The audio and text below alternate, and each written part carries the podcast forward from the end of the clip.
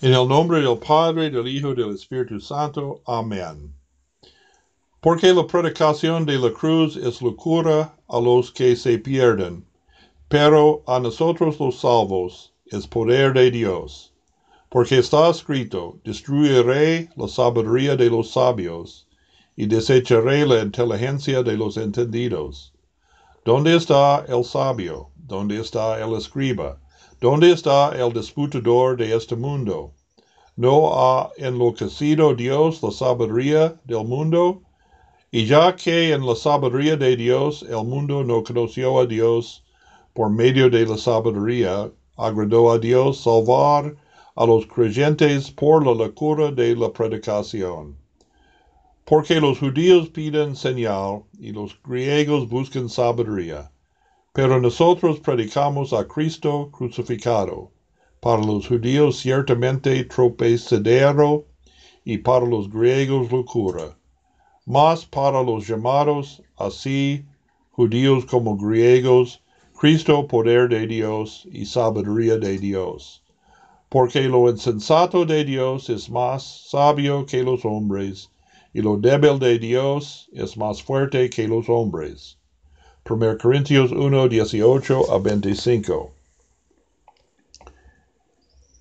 En el mundo antiguo, la crucifixión fue una muerte vergonzosa y la cruz un símbolo de terror.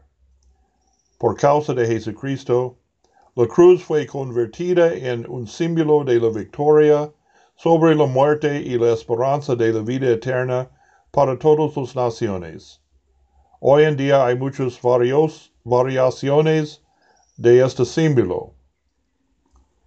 La cruz de Jerusalén se compone de una cruz griega rodeada por otras cuatro cruces de la misma forma y menor tamaño, llamadas crucetas, situadas en cada uno de los cuadrantes delimitados por sus brazos.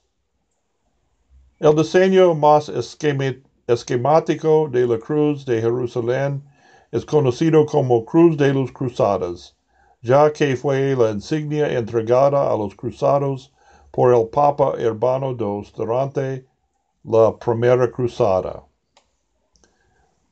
Sin embargo, la verdadera cruzada no es una campaña militar, sino la proclamación de paz entre Dios y los hombres, no por espada, sino por la predicación y administración de los sacramentos.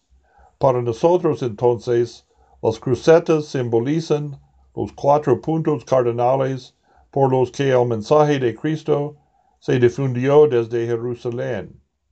Id por todo el mundo y predicad el Evangelio a toda criatura, Marcos 16, 15, y me seríais testigos a la vez en Jerusalén, en toda Judía, en Samaria, y hasta lo último de la tierra. Hechos 1.8.